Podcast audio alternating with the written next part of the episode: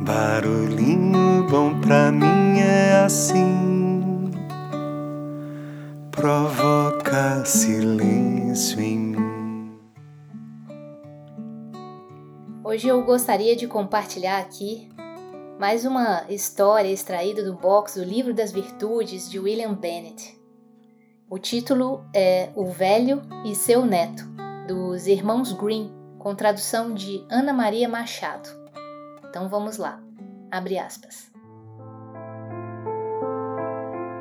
Era uma vez um velho, muito velho, quase cego e surdo, com os joelhos tremendo.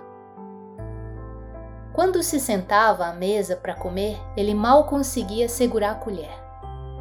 Derramava sopa na toalha e, quando afinal acertava a boca, deixava sempre cair um bocado pelos cantos. O filho e a nora dele achavam que era uma porcaria e ficavam com nojo. Finalmente, acabaram fazendo o velho se sentar num canto atrás do fogão e levavam comida para ele numa tigela de barro e o que era pior, nem lhe davam bastante. O velho olhava para a mesa com os olhos compridos, muitas vezes cheios de lágrimas. Um dia, suas mãos tremeram tanto que ele deixou a tigela cair no chão e ela se quebrou. A mulher ralhou com ele, que não disse nada, só suspirou. Depois, ela comprou uma gamela de madeira bem baratinha e era aí que ele tinha que comer. Um dia, quando estavam todos sentados na cozinha, o neto do velho que era um menino de 4 anos de idade. Estava brincando com uns pedaços de pau. E o que é que você está fazendo? perguntou o pai. E o menino respondeu: Estou fazendo um coxo para o papai e a mamãe poderem comer quando eu crescer. O marido e a mulher se entreolharam durante algum tempo e caíram num choro. Depois disso, trouxeram o avô de volta para a mesa e desde então Passaram a comer todos juntos, e mesmo quando o velho derramava alguma coisa, ninguém dizia absolutamente nada. Fecha aspas.